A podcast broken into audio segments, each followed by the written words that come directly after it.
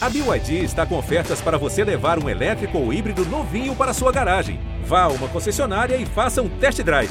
BYD, construa seus sonhos.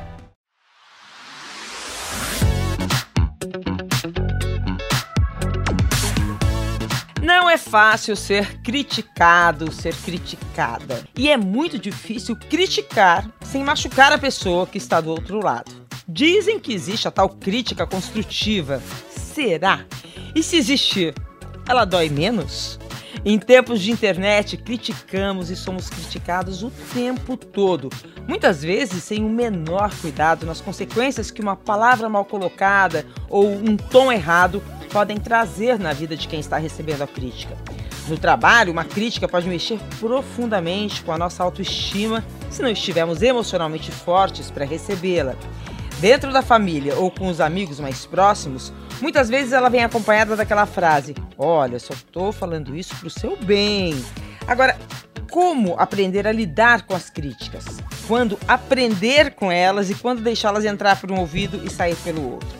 Para trocar ideias e experiências sobre esse assunto, um trio de mulheres formadoras de opinião e cheias de personalidade. Será que mulheres assim também sucumbem diante de uma crítica? Minha colega Sandra Nemberg, 54 anos, atriz, jornalista, apresentadora, bacana, querida por todos. E, gente, não cabe aqui o número de elogios que temos para ela. Bem-vinda, Sandra! Renata, querida, minha amiga, que prazer. Renata, é um prazer estar com você hoje aqui. Ai, que delícia, que delícia. Olha, outra mulher cheia de personalidade, também muito admirada por todos. A atriz Vanessa Giacomo, 39 anos, que está no elenco de Travessia com a personagem Leonor. Que honra ter você aqui com a gente. Ai, honra minha, Renata. Prazer estar com esse time de mulheres maravilhosas que eu tanto admiro. Prazer. É, esse papo vai render, gente. A Kênia Sade, representante de uma nova geração de jornalistas e que atua em várias plataformas. Ela brilhou recentemente na apresentação do Rock in Rio no Multishow. É apresentadora do podcast Tona Trace, chefe de programação da Trace Brasil, primeiro canal fechado com produção de conteúdo sobre cultura afro-urbana. Tudo isso com apenas 28 anos, gente. Muito bom ter você com a gente aqui, hein? Ai, que delícia, Renata. Fiquei tão feliz com esse convite. Eu que sou fã de todas vocês, né? Vocês são uma inspiração. Tô muito feliz, muito animada para esse papo que a gente vai ter aqui hoje. Vai ser muito bom. Vambora, vamos começar.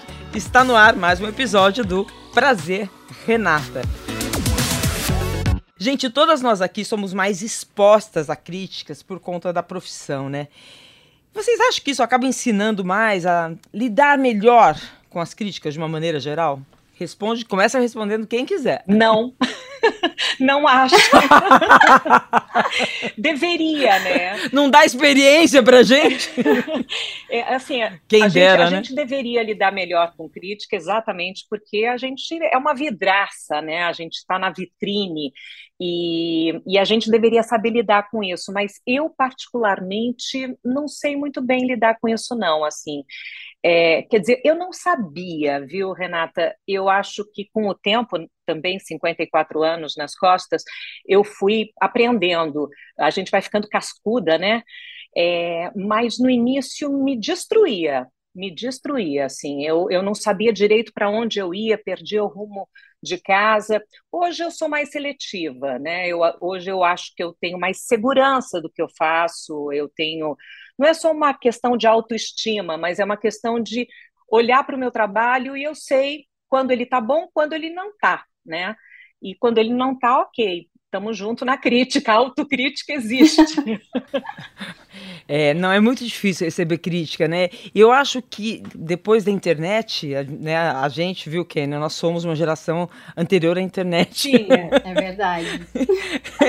É, eu acho que depois as críticas ainda ficaram deixaram a gente ainda mais expostas, né? Acho que parece que a nossa vidraça ficou ainda mais frágil, né? É, porque Não às vezes vai para uma pedra. coisa muito pessoal, né? Às vezes vai para uma coisa de apa- não tem a ver com o seu trabalho. Às vezes é, nossa, ela tá feia. Nossa, mas não gostei do cabelo, sei lá, qualquer coisa que diz respeito à tua aparência, né? Então eu acho que é, se for, é isso que a Sandra falou, quando é uma questão do seu trabalho e, e a gente vai ficando cascuda nisso, a gente sabe quando a gente faz muito bem, a gente entrega, e quando dá uma coisa que você fala, não, eu não tava tão bem, e alguém falou, você fala, tem uma autocrítica aí que também vem, eu também sei quando eu não tô bem.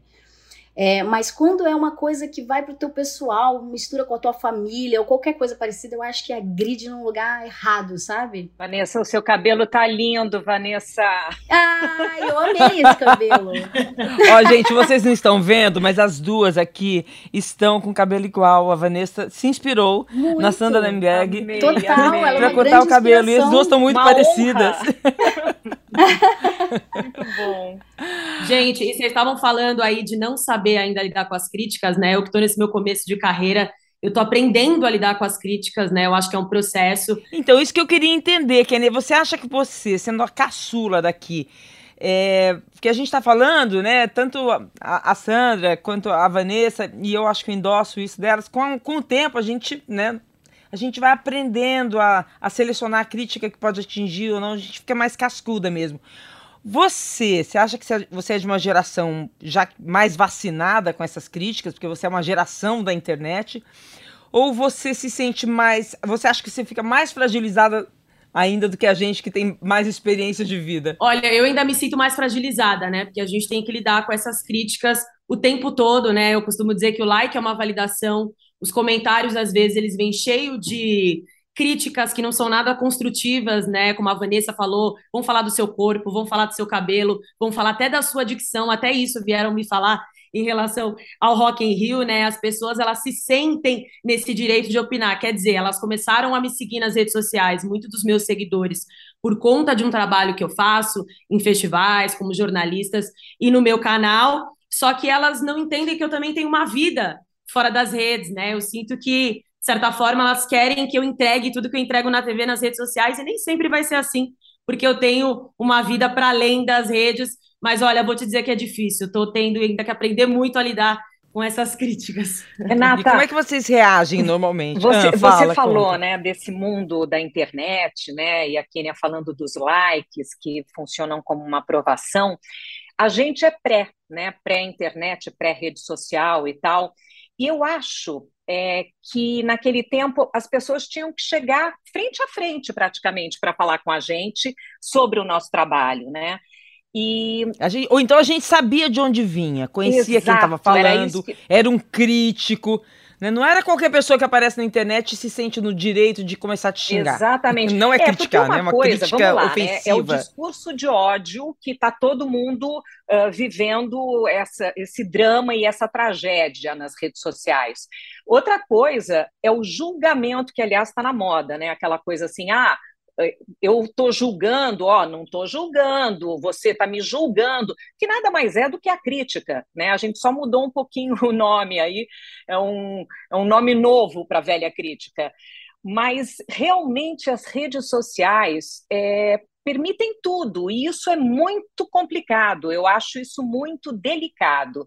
É uma, claro, somos pessoas, entre aspas e muitas aspas, públicas, é, então, estamos sujeitas né, a isso. Mas, mais uma vez, é, as pessoas. Às vezes eu pergunto assim: você trabalha com o quê? O que, que você faz?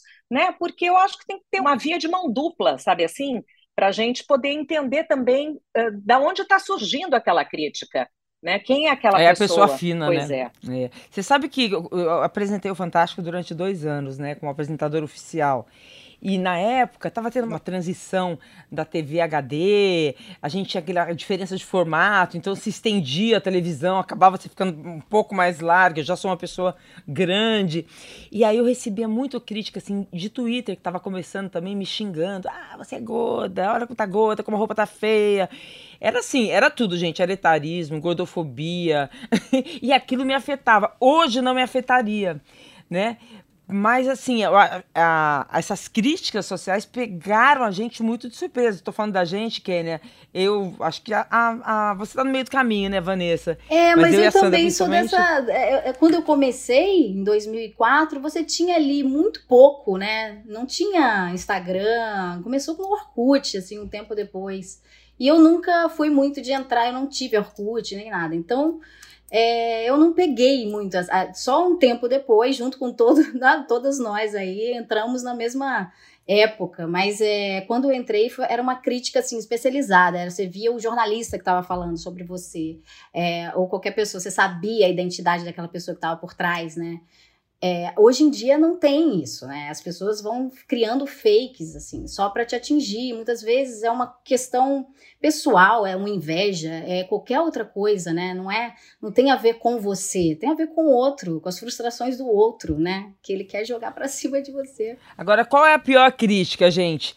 A gente tá falando de crítica profissional, tal. Agora, tem aquela crítica que vem dentro de casa, que vem de irmão, é. de, de, mãe, tia. essa de tia. É. É, eu acho que essa Nossa, crítica. acho que de mãe é pior, hein? Eu acho que a crítica de mãe é pior também.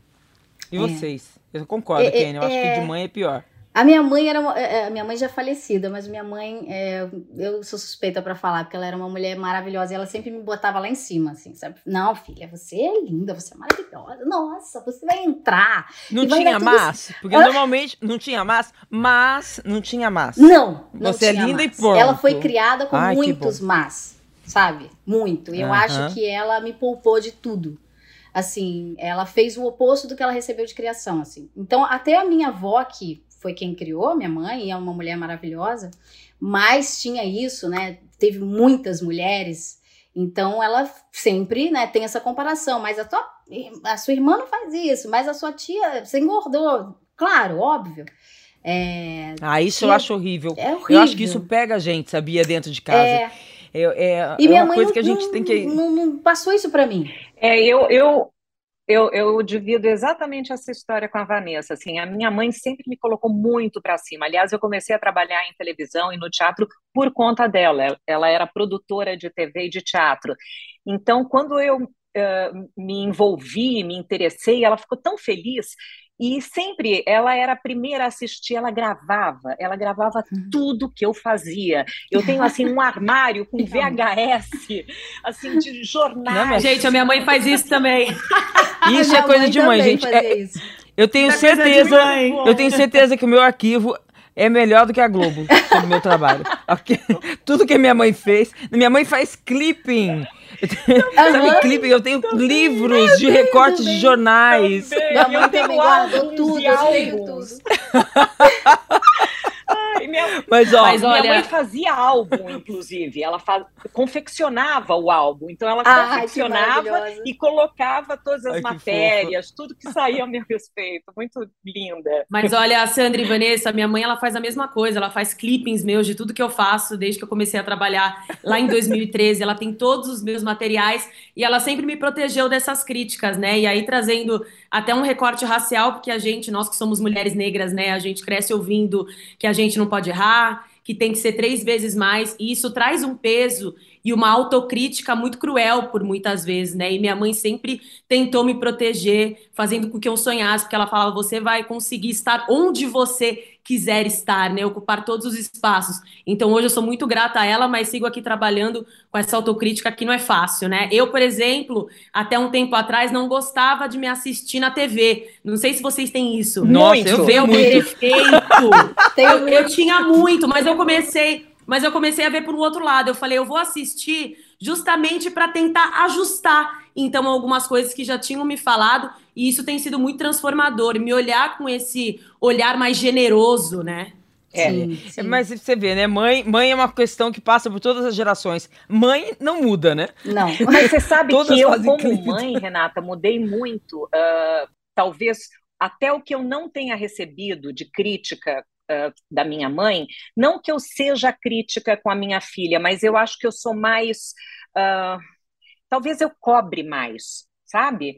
E, e isso é. é. eu acho que sim, eu acho que de alguma forma eu, eu tento ajudá-la dessa forma, né? Assim, colocando ela num eixo uhum. que eu acho que é um eixo, na verdade, uh, para conseguir receber as críticas, sabe? É, uhum. formar uma personalidade com uma autoestima elevada. E porque eu, eu nunca tive uma autoestima elevada, não, sabia? Eu sempre. Ai, que mulher que teve, Sandra, na nossa geração, impossível. Pois é. Ser, ser mulher e autoestima elevada são duas coisas que o machismo não permitiu, que essa sociedade patriarcal não, não permitiu. Exato. A gente está sempre em falta, né? Exatamente. E a gente está numa luta É. contra isso. Agora que a gente está se libertando disso. É. Então, Pelo e- menos eu, eu vejo assim, né? É, e eu, eu tento passar isso Sempre- para ela, assim, minha filha, é, é isso, você pode tudo. Ah. Ah, nós somos também, né, de uma geração, ah, eu sei que estamos misturando um pouco de assunto, mas a gente é de uma, de uma geração em que o assédio, seja ele sexual, moral e tal, ele não era transparente, ele, eh, ninguém falava disso, né? Pelo contrário, a gente tinha vergonha e A ocultava. gente engolia. né? Oi? É, a, a gente se sentia culpada, Sim, né? É. exato. Então, assim, eu agora eu consigo falar para minha filha: olha, filha, você não tem que engolir sapo, não. Você não pode deixar passar. Você tem que ir à luta, tem que ir à briga. E, e acabo sendo exigente com ela, sabe? E ela, além de tudo, coitada, está tentando trilhar esse caminho das artes, né? E aí eu, eu falo coitada Uhum. porque eu sei o quanto é difícil, né, Vanessa? Ah, é. Mas sua filha É é, linda, verdade, sua né? cara, ela é igual a você, A né? cara é É linda. muito sua cópia, igual a minha. A minha é muito parecida comigo. Ai, que delícia. É, mas é, é, é, uma, é uma profissão. Ela quer ser atriz ou jornalista? Não, Quer a, ser atriz, atriz, ela já. Ela Atriz, é, porque a primeira profissão da Sandra é atriz, né? Foi atriz. né? Fui, fui. Se, se bem que você tá no teatro agora, não tá, Sandra? Não, ainda não. A gente tá, tá atrás de patrocínio ainda, tá, gente? Então, quem quiser Opa, anuncia aí, pode falar. Aí, gente, ó. Oportunidade. É, oportunidade. O Pedro e o Lobo, um espetáculo belíssimo, que eu serei a narradora, assim que a gente tiver patrocínio. Ai, que maravilha. Em breve, em breve.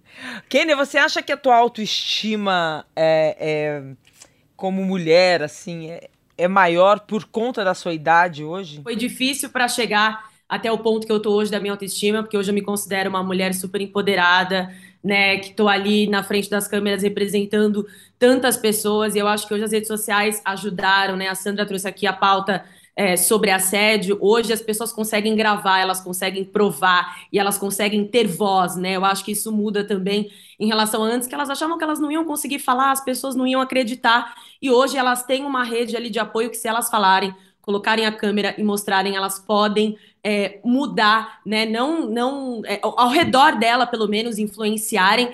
E eu sinto muito que a minha geração, principalmente as pessoas que são dessa geração agora dos anos 2000, que já têm os seus 20 anos, elas são muito mais empoderadas do que a minha até foi, né? Então, eu sinto que as redes elas ajudaram muito nesse processo.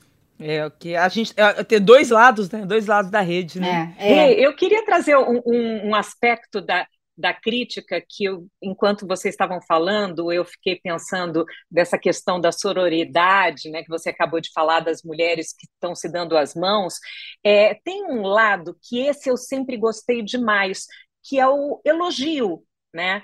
É, eu sou uma pessoa que adora elogiar. Eu adoro, assim, eu gosto de mostrar para o outro que o outro está fazendo bem feito, que foi importante como ele fez, que, enfim, que é legal a parceria ou a equipe e tal. Eu, eu acho que é tão importante porque a gente conhece a máxima, né? A crítica deveria ser privada e o elogio público, né? E a gente também é de uma época, né, Rê, que a crítica não Mas era é o privada. oposto, né? Exatamente. É. Então, assim, eu acho que o elogio, como é importante, gente, como as pessoas se elogiam um pouco. Eu, eu concordo plenamente com a Sandra e eu faço muito isso, assim, porque eu também gosto muito de elogiar. Então, quando eu vejo qualquer ator e atriz ou qualquer pessoa na minha área brilhando em uma cena, mesmo em novela que eu não estou participando, eu mando mensagem, pessoas que eu não tenho tanto acesso. Já mandei para várias atrizes: Nossa, tô amando, que incrível o seu trabalho, não sei o que, inspirador para mim. Porque eu acho importante isso, né? E muitas vezes as pessoas falam assim: Nossa. Nossa, que bom! Você me emocionou, porque eu não estava esperando isso vindo de você, já que você não está no produto que eu estou fazendo e tal. E, e como é importante isso, né? A gente reconhecer o trabalho do outro, assim. Eu É, eu fico feliz ouvir vocês falando assim, porque eu vou confessar aqui uma coisa. Eu, as- muitas vezes, acho, acho que hoje menos, porque é uma luta que vem travando comigo, eu deixo eu deixava a crítica me pegar muito mais do que o elogio. Quase como se assim, se o elogio eu não merecesse tanto, mas a crítica, sabe, uhum. acabava comigo. É, é, eu acho que isso é uma questão de autoestima mesmo, que você vai ganhando com o tempo, né? É mas é. A crítica às vezes te pega mais do que o elogio. Você, Kênia, o que, que te pega mais, o elogio ou a crítica? Olha, eu tô tentando me agarrar mais ao elogio, né? Vou usar esse último acontecimento. me agarrar mais. tentando me agarrar Sim. mais. Vou me agarrar mais ao elogio. E eu vi as pessoas ali falando do meu talento, né? Eu fiquei surpresa. Várias mensagens que eu recebi de elogios de diversas mulheres, diversas pessoas, de tantas áreas, falando, Kênia, a sua voz, a sua postura, o seu posicionamento. Então a gente acaba se impressionando com o que as pessoas falam de nós mesmos, né? Quer dizer, então eu tô tentando me apegar mais a esses elogios do que as críticas, porque eu sinto às vezes também que tem um peso maior a crítica, né? É. Para quatro elogios, uma crítica, você já fala, ih, peraí, tem alguma coisa errada, preciso melhorar isso daqui. Então, eu estou tentando reverter para esses quatro elogios, eu vou ficar com eles e essa crítica eu vou analisar com carinho, porque às vezes não vale a pena. É, e o elogio é isso que você falou, o elogio empodera, porque você fala, bom, então eu estou falando, estou ajudando outras pessoas, né? E o que, que a gente quer, né? É chegar quem está do outro lado da telinha, do outro lado da, do podcast, do outro lado, sei lá, do outro lado, né? A gente quer pegar a pessoa pela Sim. emoção, né? Agora, vocês se lembram de algum trauma, ou pior, da vida de vocês, que tenha ficado, que tenha destruído vocês? Em algum momento? Nossa, eu não tinha pensado nisso. enquanto eu penso, eu só queria fazer um elogio aqui. boa, oh, boa. Vamos, vamos de elogio. Eu, eu tenho que confessar, assim, eu não conhecia o seu trabalho, e aí eu fui dar uma pesquisadinha, né? Coisa de jornalista, né? Fui fazer a lição de casa. Menina, tá com tudo. Você tá com tudo e não tá prosa, como dizia antigamente. Demais, né? Sensacional. Muito obrigada, Sensacional. muito obrigada. Obrigada a você. Muito maravilhosa mesmo. Você, vocês foram, gente, vocês foram minha escola. Renata, Sandra, sempre assisti vocês no Fantástico, Sandra, você no Jornal Hoje, enfim, tentando chegar nessa sua voz, nessa sua dicção Nossa, que é maravilhosa. Que dicção, né? Fala sério, né, Kênia? Bom, é, eu acho assim, voltando ao nosso assunto das uhum. críticas, né? Tem as críticas maldosas, né? Com o objetivo de ferir mesmo. É, e tem também aquelas críticas que não têm a intenção de machucar. Né? Quando a pessoa talvez não tenha nem consciência de que aquilo que ela está falando está sendo destrutivo, né? E que vai nos fazer mal. Aí eu pergunto, como diferenciar isso, né? É. Eu, eu pensei aqui, lembrei de uma coisa que é de criança, né? Porque criança a gente vai pega muito mais as coisas. Eu tenho um irmão mais ah, velho. Ah, é, os traumas são, os traumas são de criança. É. Né? Meu irmão mais velho, ele falava assim: é, você já reparou que todo mundo que chega aqui fala assim: "Nossa, que linda para você. Nossa, que menina linda". Eu era muito pequenininha. Então, é porque você tem um problema de saúde e você vai morrer. e as pessoas falam isso porque elas têm pena. Então, você não é bonita. A gente tá aqui todo mundo. Ó, pra quem não tá vendo a nossa cara, a gente tá aqui tudo chocado, assim, de boca aberta. Como assim? Você não Era é bonita. Uma maldade? E as pessoas só falam isso por causa desse problema que você tem. E eu fiquei assim, óbvio que assim, isso eu era muito pequena, tá? Uns cinco anos, vamos dizer assim. É, mas eu fiquei carregando isso e todo mundo que chegava lá em casa falou assim: ai, que linda, Vanessa. Eu já falei, Ih, você já sabe do meu problema. Essa daí já sabe. Mentira. Olha, que coisa grave, gente. É engraçado, mas é grave. Nossa, é, eu, é. eu comentava com a minha mãe. Forte. Por quê? É, por quê? Porque eu ficava, comentava? Não sei. Eu falava, eu ficava com medo, assim. Eu falava assim, gente, será que eu tenho esse problema? E minha mãe e sei lá, me elogia, porque ele sentia ciúmes, porque ele também era muito pequeno, ele tinha seis anos. Então, assim, ele falava porque ele ficava com ciúmes, e aí ele falou isso. Ah, pra você parar de achar que você é bonita, entendeu? Tipo, vou falar isso daí pra você. Gente, esse e ele Esse nem trauma sabe durou disso, quantos anos? Imagina, ele nem sabe disso. Ele vai. Se ele Seu escutar, irmão não sabe até hoje não, disso? Não. Se ele escutar isso aqui, ele fala: Meu Deus, eu nunca falei isso, tá doida, não sei o que tal. Que a gente é muito colado, a gente é muito grudado. Meu irmão é Ah, eu vou mandar. Vida. Eu vou. Mas ele eu vou mandar esse episódio Unidos. pra ele. ah, eu vou mandar esse episódio pra ele. Quando é que você curou esse trauma? Não, aí eu acho que fiquei um ano, dois, assim, e depois eu falei, ah, vai, Vinícius mentiu para mim e tal. Porque aí ele começou a exagerar, né? Aí começou a florear, mamãe te achou no lixo, mamãe. E aí eu já falei, ah, Tudo mentira. Nossa, o dó. O dó, gente. Que Mas loucura. no início eu acreditava. É, família não é fácil não, gente. Não, não é não. É, eu, eu não vou confessar aqui todos os... Mas eu, eu recebia muitas críticas de uma minha, mas muito. Aliás, até hoje, mas que hoje entra pelo ouvido e sai pelo outro. Mas é, são críticas muito. Aquela crítica, talvez, com acha que está com a intenção de ajudar, né? Mas críticas difíceis, né? É, eu acho que dói. Eu acho que, a, que, as críticas que vêm de quem a gente gosta, né? De quem está perto da gente, né? Familiar, amigo, parceiro, né, gente? Opa! Tem que tomar muito cuidado, né? Essas críticas, né? Que gente, aquela pessoa que a gente se entrega, né? A gente abre o coração, a gente confia e de repente vem uma crítica mal feita e a gente não consegue diferenciar. Peraí, você está me machucando, você não está percebendo, né? Acho que essa é a que dói mais, né? Eu acho que tem essa linha tênue, né, entre a crítica e a ofensa, então a gente tem que tomar o cuidado para não ofender essa outra pessoa, principalmente parceiros, pessoa que a gente ama, né?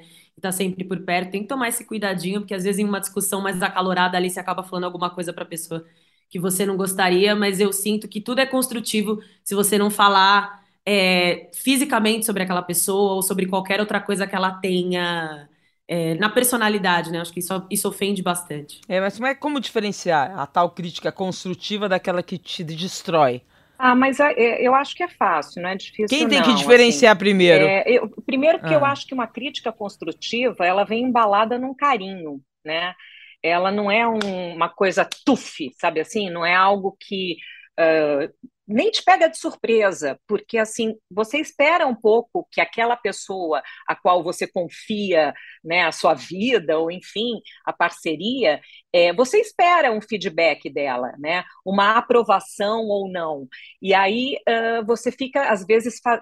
bom, eu, eu, vou dar nome aos bois aqui, né, vocês sabem, eu sou casada com um colega de trabalho, Ernesto Palha, e, e, nós dois somos muito críticos, e muito críticos um do trabalho do outro, além de críticos ao, ao trabalho de todos os nossos colegas e, e, de toda a TV. A gente assiste com olhos muito críticos, porque a gente sabe como é feito. E, e, daí fica aquela coisa, puxa, mas você podia ter perguntado isso agora, naquela hora, puxa, você podia ter feito assim, puxa, o seu texto não sei o quê. Então, é, eu sei que quando ele me critica, vem embalado nesse carinho, né? E ele me faz parar para pensar. E eu acho que ele é uma das únicas pessoas que tem essa liberdade completa, porque ele sabe também o meu processo de uh, interno, né, de trabalho. Então ele sabe que a, aquele resultado é ele, ele é um resultado de muita coisa, né? O resultado, se eu dormi bem, se eu não dormi bem, se eu estava doente, se eu não estava doente, uh, se a nossa filha isso ou aquilo, enfim. Eu acho que uma pessoa que te ama não jamais vai fazer uma crítica que doa de fato, né? Ela... É, mas também depende muito como é que você tá, porque às vezes é Sim. é sem intenção. Só que você tá no momento fragilizado, a tua autoestima tá baixa, é, e aquilo te pega no outro lado, né? Claro. É, por isso que é bom uma crítica começar sempre com um elogio, né? A crítica construtiva deveria começar sempre com um elogio, né? Olha, isso, mas, né? É, é eu, eu Era legal dessa... te falar, né? Mas aí, mas aí o mas já anulou tudo, né, Renata? Você então, mas, anulou o elogio. É. é, pode ser, né? Perde a credibilidade, né? O elogio. Ai, meu Deus. É difícil criticar, é difícil receber crítica. Mas você sabe que você perguntou, né? se alguma crítica mexeu muito com a gente e tal. Eu lembro de uma crítica que, na verdade, até foi uma crítica uh, não constante, mas ela, ela apareceu em diversos momentos, que as pessoas diziam que eu me emocionava demais uh, e eu deixava transparecer demais a minha emoção quando enfim, a reportagem era assim ou era assado e tal, ou não só a emoção, mas a minha reação a, a qualquer reportagem, uh, enfim, que eu concordasse ou discordasse daquilo que estava acontecendo, eu deixava aquilo muito claro, né? E isso foi alvo de crítica várias vezes. E também de elogios, né? Porque é claro, né? O, o que uns não gostam, outros gostam e tal. E eu fui percebendo, em alguns momentos eu achava que eu estava meio over mesmo, até uh, para os meus padrões, e, e, eu achava que uh, naquele dia eu não estava bem, enfim, né? A, a gente sabe do nosso bastidor. Mas eu fui percebendo que isso foi se transformando dentro de mim numa característica muito forte minha. E, e aí eu fui vendo que os meus colegas, eu abri caminhos para outras pessoas poderem expressar a sua emoção também, sabe? Então hoje essa crítica lá do passado, eu olho e vejo o quanto ela foi importante, né? O quanto ela. Bom, você pegou a crítica e usou ela a seu favor, né? Exato. Que nem sempre talvez ela estivesse, Mas né? Tem... Bem interessante isso. Tem críticas que são muito positivas, né? Vou usar esse exemplo da Sandra. Eu, lá no começo, eu era estagiária ainda. E eu tive um, um chefe que me falou que eu era muito técnica, né? Ele falou: você é muito técnica, você é bom, mas é muito técnica, você não tem o perfil, etc. E aquilo, num primeiro momento, me bateu negativamente, né? Eu voltei para casa, falei, nossa, quem é ele para falar que eu sou muito técnica, etc. Até pensei se eu estava ou não no caminho certo, mas depois de um tempo eu trabalhei aquela crítica e eu entendi que o que ele queria é que eu também saísse dessa zona de conforto, né? Porque eu não sei como foi com vocês quando vocês começaram no jornalismo, mas eu estava com a minha pauta, eu queria ficar dentro da pauta e falar o que eu tinha decorado, o que eu tinha memorizado quando na verdade trazer uma naturalidade, o improviso também fazem parte. Depois de um tempo que eu fui entender o que ele quis dizer, ele não soube falar, né, de uma maneira que poderia ter sido mais delicada, mas hoje em dia eu agradeço por essa crítica porque eu mudei muito, evoluí e estou num lugar muito melhor. É, às vezes é a dificuldade do outro em falar, principalmente assim, um diretor, como ele vai falar para um ator que não tá legal. Às vezes eles não têm essa, sabe, esse, esse tato, assim. Então, ah, vamos voltar, porque não? Porque pode ficar chato, tá chato. E uma palavra dessa você faz assim, cara, o que eu tô fazendo, então tá, sabe? Porque você tem que ter uma delicadeza para falar, e às vezes ele nem quer falar isso, ele quer falar uma outra, uma outra coisa, assim, olha, vamos fazer mais para esse caminho aqui que eu acho que vai dar certo. Tem, tem que ter tem que ser cirúrgico na hora de falar, né? De criticar, principalmente quem tá acima, quem tá te dirigindo, né? É, porque senão você pode, se a pessoa não não te falar você claramente. Pode desistir você pode de continuar o seu desistir, trabalho. né? É, você pode Gente, piorar eu, tudo eu que comecei, já tá, entendeu?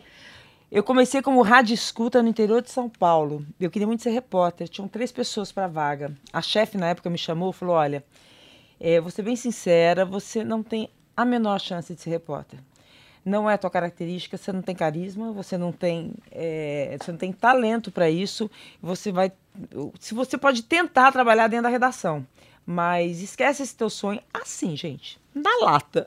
Imagina se eu acredito nisso, né? É, é. é. eu, eu, era muito nova, imagina, eu vou ouvir aquela mulher, né? E, e seguir minha vida. Mas se te pega, é, se pega uma pessoa fragilizada, você acaba deixando teu sonho de lado. Uhum. Né? Então tem que tomar muito cuidado mesmo, é. né? ao fazer a crítica, né? E saber receber também, né? Saber ter, ter essa leitura. Né? Porque eu, eu acho que a crítica pode te paralisar, né? Com certeza. Com certeza. Sim, absolutamente. E acima de tudo, eu acho que, que todo mundo que, que, Nós aqui, né? Que estamos aqui, que a gente trabalha com a nossa imagem então, além do trabalho que a gente faz por trás, de ter toda uma compreensão do que a gente vai fazer, é a nossa aparência, o que a gente entrega ali, é o carisma, é tudo isso, né? Uma série de coisas que a gente passa por uma peneira e chega até aqui. Eu acho que é preciso muita coragem, assim, para chegar é, e conquistar espaços onde a gente conquista, sabe? Eu acho que a gente tem que ter muito orgulho disso mesmo, de, de, de é, tudo que a gente já conquistou até aqui. E eu acho também o que você estava dizendo, Rê, é ter muita humildade, sabe? Que é assim, não é porque nós nos tornamos pessoas conhecidas, né, e reconhecidas pelo nosso trabalho, é, eu sinto que as pessoas gostam do meu trabalho e isso é uma delícia, é um carinho imenso cada vez que alguém chega perto e fala: Puxa, eu adoro o seu trabalho. Nossa, é a coisa mais linda, é, é, é para eles que a gente trabalha mas uh, eu sei muito bem uh, ser humilde, porque não é uma questão de, ai meu Deus, eu sou humildezinha. Não, é, é uma. É, é eu sou. Eu sou ser humano, sabe? Eu sou, sou gente como a gente. É, eu tenho os meus dias bons, os meus dias ruins, e, uh, e é muito importante a gente baixar a crista, sabe? E porque senão você tá bem, tá acima do bem e do mal. Como assim, né? Nada vai te atingir, nada, nenhuma crítica te atinge, é. ah, faça-me um é. favor. É, né? é e foi, e foi legal que no, no, logo no começo do episódio você falou, né, Sandra? É, como eu lido com as críticas, se eu, se eu, lido melhor ou pior, não, eu não sei lidar com críticas. É. Ninguém sabe, né? é. né? Você não sabe o que vem do lado de lá, né? É, e, e, a gente não eu, tem eu fórmula que é do que vai dar certo, o que não vai dar certo, de quando você vai acertar, quando você vai errar. É tudo. É, é, mas então, isso, mas a primeira humor. reação é qual? Eu, eu, por exemplo, quando recebo uma crítica, eu paro e ouço. Ela, no primeiro momento, ela me pega assim, depois eu processo. É, eu já fui mais reativa, imediatamente é, contestar.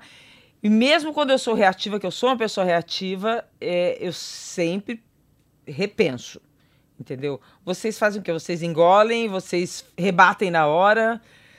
Muito eu, eu acho que eu repenso tudo. É, eu repenso muito e às vezes eu vejo se vale a pena. Mas na hora você rebate? E não, eu penso assim, se eu rebater, eu vou estar tá dando voz. Deixa eu ver se tem uma pessoa só falando sobre isso ou tem 150 pessoas falando sobre o mesmo tema, mas, né? Mas, por exemplo, é, mas isso a gente tá pensando numa coisa de crítica profissional. Eu tô falando crítica no nosso ah, no jeito dia a dia, de, de pessoas próximas, assim. É, no jeito de ser. É, olha, eu não gosto disso em você, porque isso, isso, isso. Ah, você tinha que mudar isso é, no teu jeito, tá falando de, de você. Mim. Eu, né? eu escuto, eu escuto de... e faço assim, ué, gente, pode ser mesmo. Eu, eu penso que é, deve ser verdade, entendeu? Assim, eu não levo isso, assim, eu não fico no fundo do poço, eu não fico mal.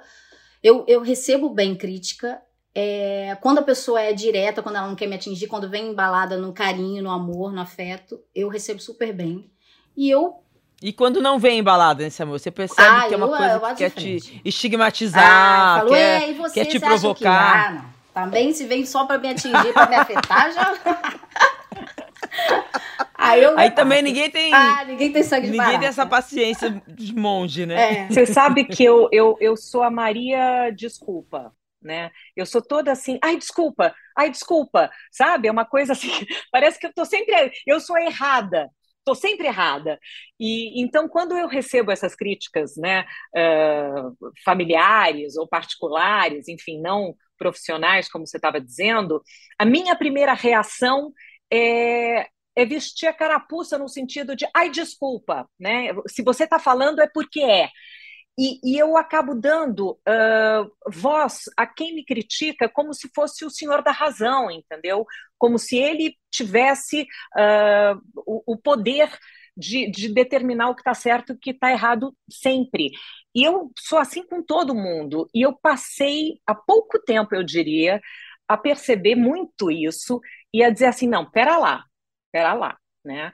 É, você está falando de mim, mas vamos colocar um espelho, né? Vamos, vamos se ver nisso que está sendo dito, porque muitas vezes a pessoa faz uma crítica a ela mesma, né? E uhum. joga para você. Isso é muito é. interessante. Eu tenho trabalhado muito isso na terapia, né? Principalmente a minha autoconfiança, porque se eu me conheço, eu talvez não me deixe influenciar por essas críticas que às vezes não são verdades, porque é o que você falou, Sandra, às vezes a gente acredita em tudo que estão falando, você aceita naquele primeiro momento, mas se você se conhece, você entende que às vezes aquela crítica não faz o menor sentido, né? Ou se faz, você vai trabalhar para melhorar aquilo, e é o que eu tenho feito. Eu tenho também, quando alguém me critica, eu penso, paro, vejo se faz sentido ou não, e vem de quem também, né? Veio da minha mãe, veio da minha, daquela prima que não gosta de mim, veio, né? Veio de quem? Então é legal analisar isso também. É, é mas ó, a Sandra falou de críticas no relacionamento e abriu aí né? Eu, a, a Kênia e, e, a Vanessa não falaram, não. Assim, ah, a, eu falo. Receber crítica meu, dentro... Meu marido também é assim, ele é... Eu tenho, tenho, muita sorte, porque ele, ele nunca vem com nenhuma crítica, nada, absolutamente, com a minha aparência, nada disso, né? Se eu tô na, no ar, ele não fala nada disso, mas às vezes ele fala, amor, eu acho que você poderia ir por esse caminho ou outro, e, e fala de uma forma que ele não é dessa área, mas ele fala como um, uma pessoa que está assistindo a novela ali, né, como público. E, e, é muito interessante as coisas que ele fala. Eu adoro assim, quando ele, ele me critica em algum ponto, porque eu sei que ele vem realmente, ele quer que eu melhore, ele quer que eu faça melhor ou com, nas minhas relações de amizade, se eu encontro uma pessoa ou não, ele fala, oh, você tem que ficar mais próximo, essa pessoa é sua amiga, eu senti que você está distante, liga, fala, ele, ele me coloca para cima, assim, eu acho muito legal.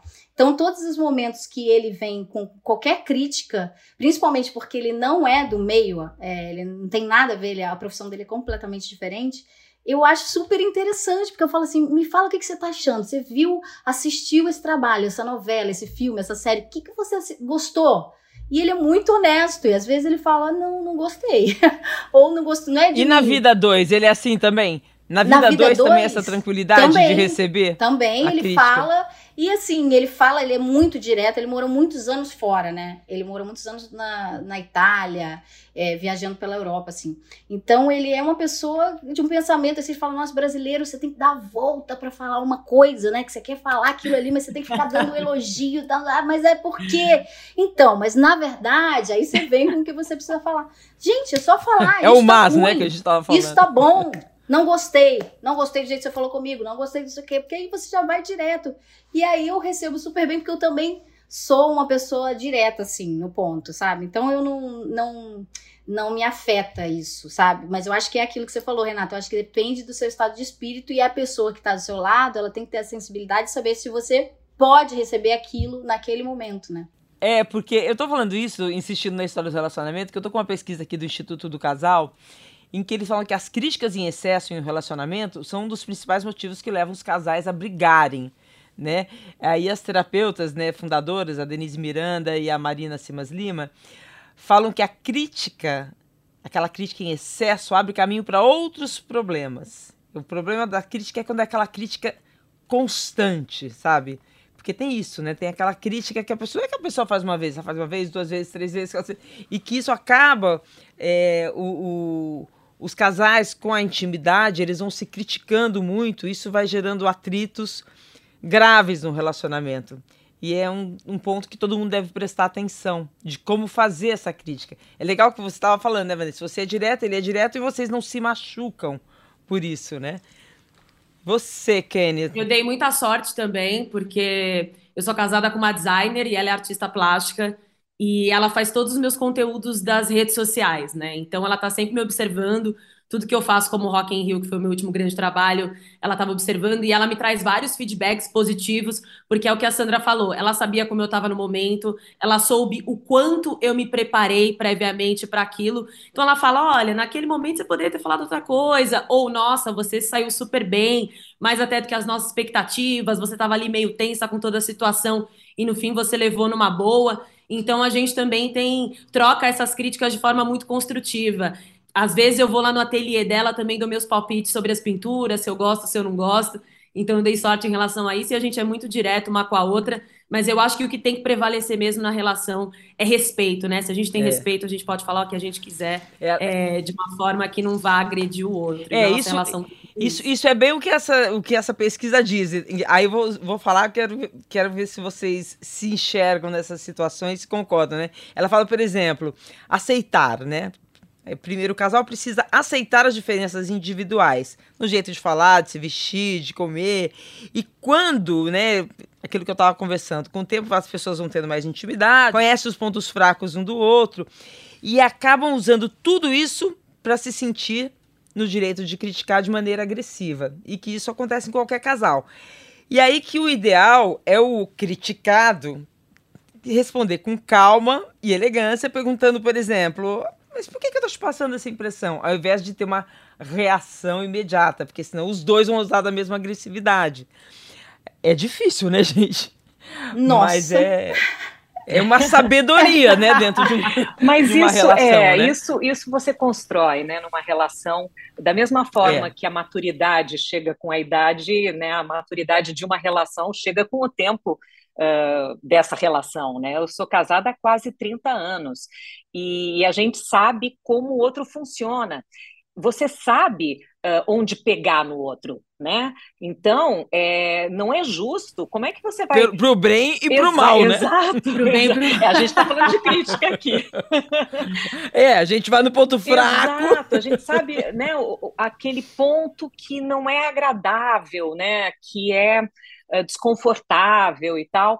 E, e, se a gente sabe disso, a gente tem que proteger o outro, né? E isso é parceria. Uh, até para fazer uma crítica, você não vai pegar nesse ponto, você vai, uh, mais uma vez, embalar com carinho e respeito, né? Sandra, acho que essa é a grande sabedoria, né? Porque é na, você saber o ponto fraco do outro é uma arma, né? E você usar essa arma contra o outro, você está destruindo o teu relacionamento, exato, né? Exato. Exatamente. E eu, e eu acho que isso é uma coisa muito séria. Acho que muitos relacionamentos acabam por conta disso. Aí a outra, a outra palavra-chave da pesquisa é assim: perdoe. Algumas pessoas tendem a guardar mágoas e ressentimentos. E aí, na hora que algo dá errado, traz isso à tona em forma de crítica. Né? Então, a, as críticas, aquilo que a gente estava falando muitas vezes, quando a gente é criticado, é o problema do outro, é a mágoa do outro em cima de você. E é, é o, Aí vai ficando cada vez mais difícil resolver, né? O, a paz no relacionamento, né? o respeito. É, guardar né? é, é, o, é o fim, né? Você ir jogando num baú e um dia aquilo explode, não dá. Então, assim, eu, eu sei que mulher gosta de uma DR, né? E eu sou uma delas, mas assim. eu não. É... Ah, eu detesto DR, não. mas é importante. Não. Ai, detesto, mas é importante. Eu, eu... Nossa, eu detesto. Ai, que bom. Então, você também não gosta, Kênia. não, você gosta de DR, Vanessa? Eu não, eu não. Eu fujo de Ai, DR. Não, não, eu também não gosto. Eu fujo, é. Eu sou daquela que joga para debaixo do tapete. Não, eu esqueço alto, também. Se, se, a pessoa faz alguma coisa comigo, guardar é uma coisa que não, não cabe dentro da minha vida, assim. Às vezes tem pessoas que fazem alguma coisa, ah. né, amigos, que, eh, sei lá, tem uma atitude que não é tão legal, eu comento com outro amigo, nossa, a pessoa fez isso, tal, fiquei magoada naquele momento. Um mês depois já esqueci, já nem, nem lembrei. Encontro a pessoa, tô ali, cumprimento tal. Aí uma amiga minha falou assim: vem cá, você voltou a falar com não sei quem? Eu falei, mas em algum momento eu parei de falar. Ela falou, ué, a pessoa fez isso, isso, isso com você, você esqueceu? Eu falei, eu esqueci, mas tudo bem, já foi, já passou. Não, que bom, não te atingiu? Não me atingiu, eu esqueci. No relacionamento eu também sou assim. Eu não consigo nem guardar para depois jogar na cara que eu esqueço. Que a pessoa fez, ai meu Deus do céu. Que que eu... Ah, não, eu sou, eu sou canceriana, eu lembro de tudo que a pessoa fala, inclusive. Só que eu vou retomar isso lá oh, na tá frente. Tá vai ter uma briga, sei lá. Aconteceu em 2015, aí agora 2022 eu vou falar, olha, você lembra que naquela briga você falou tal coisa? Nossa. Eu sou essa pessoa. Já eu resolvo logo, eu já resolvo na hora, eu não deixo passar nada. E, e às vezes Nossa, também. Já pensou, gente? Sandra e Ernesto, dois jornalistas. Imagina!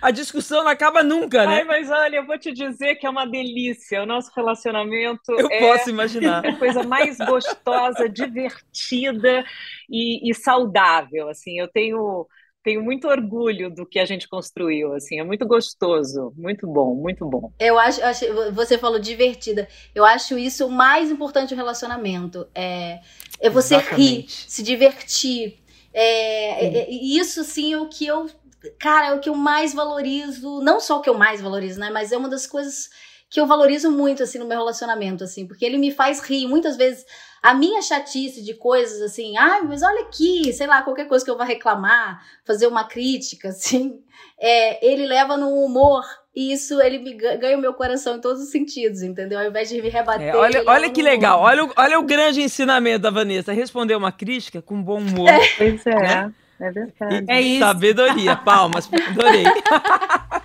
É bem isso, adorei. fazer piada em cima, né? Aliás, é. assim, ninguém é mais crítico do que nós mesmos com a gente, Sim. não é? Então, é. assim, é. é. autocrítica, autocrítica. Né? Não, autocrítica. Eu sou é. muito, né?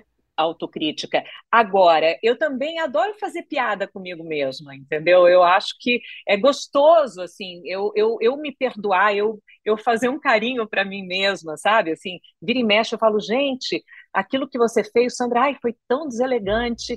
E aí eu falo assim, sabe? Eu adoro, adoro, é. adoro deselegante. É adoro, não se levar a sério. Eu acho que a gente leva a vida de uma forma Sim. muito mais leve. Né? É, é isso, gente. É, é, bom ser, é ser gentil, né, com nós é. mesmos. É. é isso bem humorada, né, com a gente. Vamos, vamos rir, vamos né? Rir. Porque... E, e, eu certo. colocaria só uma, uma, um outro ingrediente, assim, eu acho que tem a diversão e tem a admiração, né? É, que para mim também é fundamental essa coisa de você olhar o outro e falar assim, caramba, como essa pessoa é legal, né? E como uhum. essa pessoa me faz bem e tal. Uh, e, e, como essa pessoa tem um trabalho incrível, como eu Sim. admiro profissionalmente. Enquanto houver isso, assim, admiração, diversão e tesão, não tem erro. Tá, é a receita perfeita. Não tem crítica que abale ninguém. Verdade. Ah, é. Bom, vamos aos dilemas das nossas ouvintes, gente. Olá, meninas, tudo bem? É, me chamo Estefânia, tenho 31 anos, sou enfermeira, moro na Alemanha já vai fazer já vão fazer cinco anos e aí é, desde que eu cheguei na Alemanha eu sofro com uma questão de críticas, é, seja desde o meu idioma, seja do país de onde eu venho, e aí já mistura um pouco com xenofobia, mistura um pouco de racismo pelo tom da minha pele, mistura também por eu ser mulher. Devido a isso, com o passar do tempo e também criticarem, duvidarem da minha capacidade intelectual dentro do meu ambiente de trabalho, eu me vi uma pessoa sempre na defensiva. Então, quando eu me vi numa situação onde eu sempre é, estava sendo atacada e tinha que me defender, estava sempre na defensiva, é, eu entendi que a minha fala era sempre muito também reativa em relação aos meus colegas. E eu já ia, inclusive, para o trabalho com algumas frases, como era em alemão, né? Claro, eu já ia com algumas frases prontas é, para responder certas questões que eu passava lá, que eu já sabia que ia ouvir, porque era todo dia a mesma, mesma história, infelizmente. Então, meninas, o que eu gostaria de ouvir de vocês é como eu faço para poder separar um pouco dessa minha defesa, essa minha reação que eu tenho, que eu, infelizmente eu acabei trazendo para minha vida pessoal e não consegui separá-la da minha vida profissional. Então, hoje eu me tornei uma pessoa na defensiva devido a essas críticas que eu recebi o tempo inteiro, durante cinco anos, e eu tinha que me defender desses ataques quase que diariamente. Uau! Uau, hein? É. Nossa, que difícil. É, bom, primeiro que se defender em alemão já é muito, hein? Nossa, isso que eu estava pensando. Nossa, eu estava pensando nisso. Pô, Caramba, já, já tá por cima da carne seca. Agora, é, eu, eu, o que eu diria, assim, a gente dando conselho aqui, né? É, terapia. É pitaco, coletiva. gente, é pitaco. Mas, assim, eu tentaria buscar. Acho que é porque todo mundo leva um pouco para a vida pessoal, né? É. A, a, o estado de defesa, de alerta, né? A gente fica na defensiva mesmo. Acho que é natural, né? Eu acho que é natural, mas tem que tomar muito cuidado para não virar amargura, sabe? Para não virar é, acidez, pra, sabe? É, é claro, a gente acaba rebatendo, mas aí vira uma agressividade, né? E, e, e, mesmo que você receba uma. Porque veja bem, uma coisa é crítica, outra coisa é agressão, né? Mas mesmo que você receba uma agressão, eu colocaria aquele espelho, sabe, assim, de falar assim: escuta, você está falando assim comigo, você falaria assim com você, você falaria assim com outra pessoa que é daqui. Eu não sei, eu, eu tentaria conversar um pouquinho, sabe? Meio que fazer uma DR. Eu sei que é difícil uh, quando não é uh, alguém íntimo e tal, da família, ou... Talvez fazer uma DR com a, com a própria, com si mesma, né? É, é, assim, não, não... Não quero ter medo de crítica, não vou ter medo de crítica e vou, né? É, não, é... Não, não, não, se deixar afetar tanto, sabe? É, porque senão é. É fácil falar, é. mas enfim, mas tenta, né? É, não, é, é tentar. muito tenta, difícil, principalmente na, na situação dela, porque ela está em outro país, é outra cultura. Às vezes o que é. pode ser muito agressivo, soar muito agressivo para ela, é. é De repente não é para a pessoa que está fazendo, né? Assim, é, muitas vezes quando eu viajo, assim, o jeito que as pessoas falam comigo, eu falo, nossa, cara mal educado, por que, que ele me respondeu assim e tal? E aí é. eu percebo que é um, um, hábito de falar assim diretamente algumas coisas. E pra gente soa muito mal educado, porque a gente é do afeto, a gente é do abraço, a gente é, né? A gente é do calor. Tem razão. Né? É. Me chamou a atenção que ela falou do, do racismo, sim, né? Que ela tem sim, que defender isso... muito. E aí eu pergunto pra Kenny, Kenny, você deve ter muita experiência disso, de ter que ficar na defensiva, levar pra sua vida pessoal, uhum. né? É, por sofrer racismo. Com certeza, né? principalmente porque mulheres negras, quando elas sofrem essas críticas, geralmente são críticas que vão muito além, né? Então eu diria até para essa nossa ouvinte para ignorar, porque muitas dessas críticas que talvez fizeram a ela durante toda a vida, e até por isso ela, ela é mais enrijecida, talvez, para ela tentar trabalhar isso nela, porque de repente não é um problema dela, é um problema do outro, né, que está sendo racista, que está sendo machista. Então, para ela, enfim, seguir em frente, tentar resolver da melhor forma, né? E como a Vanessa falou, morando fora, eu morei dois anos fora também. E realmente, culturalmente, é muito diferente, né? Eu morei na Irlanda e eles também têm tem uma outra maneira é, de criticar, de uma forma que às vezes pode parecer mais ofensiva. E, e eu, eu, já, quando eu fui para Düsseldorf, na Alemanha, e me espantou, porque teve um dia que eu fui andar sozinha, eu queria fazer umas compras, comprar umas roupas e tal, eu fui andar e eu entrava nas lojas e as pessoas me olhavam com uma cara assim de não vai ter dinheiro para comprar, sabe? Uma mulher sozinha, sem um marido. E eu, eu falei, gente, e eles me olhavam para ver se a minha bolsa era de marca, que tipo de roupa que eu estava para estar naquela loja. Eu achei aquilo tão agressivo, assim. Eu, eu, eu, saí de lá assim apavorada. Aí eu comecei a reparar e realmente as mulheres lá, todas os maridos estavam escolhendo a bolsa, sabe? E eles pagavam e eu estava sozinha comprando uma coisa para mim. Meu Deus. Então eles estavam achando um absurdo e me julgando assim ou invejando muito. Não, né? não, era um olhar de. Alguém, alguma mulher ali olhou e falou: Nossa, queria ser ela. Tenho certeza. Mas, Mas isso confessou, me espantou. Isso né? eu fiquei bem, realmente, assim, eu nunca senti isso em lugar nenhum do mundo e eu senti em Düsseldorf, na Alemanha.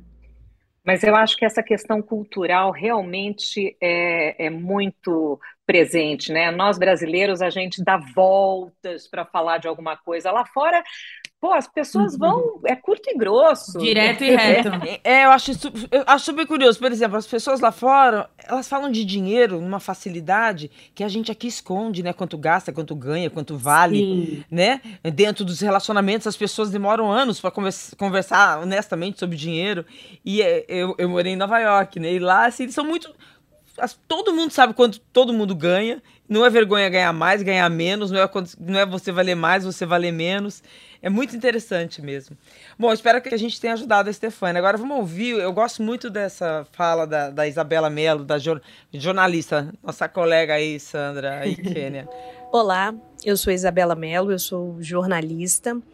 E algumas vezes é, eu me vi em situações onde eu recebia críticas pela minha postura ser um pouco mais incisiva, é, ser muito gracinha, sem muito é, floreio.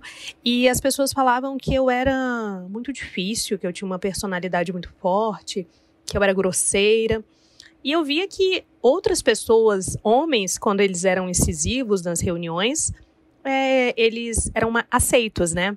E no meu caso era visto como uma grosseria, como uma impertinência. E eu fui reparando que isso era justamente vindo de outros homens, né? E até de mulheres também, que falavam que eu tinha que ser é, mais serena, que eu tinha que ser mais dócil. Então, isso foi uma coisa que eu passei por várias vezes, né? E aí eu fui percebendo que era uma crítica que eu ficava, que eu levava para mim e ficava pensando, realmente, será que eu tenho que mudar meu jeito? É, será que eu tenho que é, mudar a forma que eu falo, ser mais sorridente, ser mais dócil? E aí eu vi que não era comigo aquilo, que não era alguma coisa sobre a Isabela, e sim sobre o fato da Isabela ser uma mulher com uma postura mais firme, com uma postura que para os homens é vista como de um líder e para as mulheres é visto como uma grosseria, como uma bruxa. Concordo. Vivemos concordo. isso, né, gente? Muito. Vivemos isso. A mulher, a mulher se impõe muitas vezes é, numa reunião e fala, ai, que louca, histérica. O homem se impõe, nossa, todo mundo se cala. É, ainda vivemos essa cultura. É um longo caminho, é um né? Longo Mas eu fico caminho. feliz quando ela fala que. É, é... Eu fico feliz quando ela fala. Eu percebi que isso era porque eu sou uma mulher, que eu tenho uma postura firme, e eu acho que é não sucumbir mesmo, né? É, imagina, ah, ele tem que ser mais dócil, né? É, isso é, mais uma vez, é esse mundo machista, desse patriarcado arraigado, estrutural, que parte do princípio que a mulher é aquele ser uh, meigo, dócil, uh, gentil, frágil. Né? Sim, nós somos, nós somos tudo isso, mas também somos firmes e temos a nossa personalidade, impomos a nossa vontade e temos os nossos direitos. Sim, né? mas aí, aí, eu acrescentei ali no final frágil, que eu acho que uh, a, a imagem da mulher a imagem que os homens talvez tenham da mulher é que somos seres frágeis. E se tem alguma coisa que a gente não é frágil, né? Porque para suportar tudo isso a gente tem que ser bem forte. Uh, tudo bem, eu acho que muitas vezes, uh, para se impor, muitas vezes muitas mulheres acham que precisam uh, se igualar nesse tipo de tratamento com o homem, né? Como o homem trata de uma forma mais curta e grossa, mais direta e tal. E talvez não, talvez você com seu jeito também meigo e dócil e tal, consiga a mesma coisa. Eu acredito que consiga. Aliás, eu, eu prefiro ser desse jeito também. Mas se você é, não depende é, depende da personalidade. se você não é, é, ok, entendeu? É o seu jeito de ser e tem que ser respeitada por isso. É. É, personalidade de cada um, né? É, não, não tem que sucumbir. Eu acho que agora, 2022, nós podemos ser quem a gente quiser ser ali na frente da tela. E é isso que ela falou, né? De ser mais, in, de ser mais séria, né? É, eu, eu também me identifiquei muito porque eu sou essa mulher que também é mais séria gosto disso e também já fui criticada por outros homens do tipo, ah, você tem que sorrir mais. Não, eu não tenho que sorrir mais, né? Eu sou essa pessoa, eu sorrio na hora que eu quero. Então, que bom que a gente também pode falar sobre isso e, e ser nós mesmas, né? Que bom que a gente chegou nesse momento, porque eu sei que há 10 anos, há 15 anos atrás, isso não era possível. Talvez a gente tivesse que, que baixar a cabeça, mas hoje em dia a gente já não baixa mais. Estamos vencendo isso. Ah, eu adorei. Eu acho que a gente deu bastante dicas aí para os nossos ouvintes. Acho que todo mundo se identificou em algum momento, né? Muito. De... Em vários. De, acho... Muito. E aí, falando disso, momentos. você vê, né? eu acho que a gente, falando e ouvindo isso, a próxima vez que a gente recebe uma crítica, a gente fala, calma, calma né? É. E o que eu mais gostei, eu adorei a história do humor. É isso. É. Não vamos perder o humor, Sim. né? Pra tudo, né? O humor salva. O humor salva. Levar a vida com mais bom humor. É isso. E sempre eu gosto de, de terminar falando. E, e as mulheres se criticarem menos, né, gente? É. Vamos. Sim, vamos né, elogiar mais. a gente tem que ser cada vez né? mais. Umas às isso. outras. Mulher não pode Sim. falar mal de mulher. É. Mulher tem que elogiar. A gente tem uma dívida histórica aí com a gente também, é. enquanto mulher, Sim. né? Então eu aproveito e digo, meninas, vocês são. Vocês são todas lindas, eu adorei. Ah, eu também amei. Eu também. Gente, amei. Nossa, eu amei essa troca, gente. Quem poderia imaginar, hein? Eu com essas três maravilhosas, Nossa, de verdade, muito feliz. É, a gente só aprende, Kênia, a gente só aprende.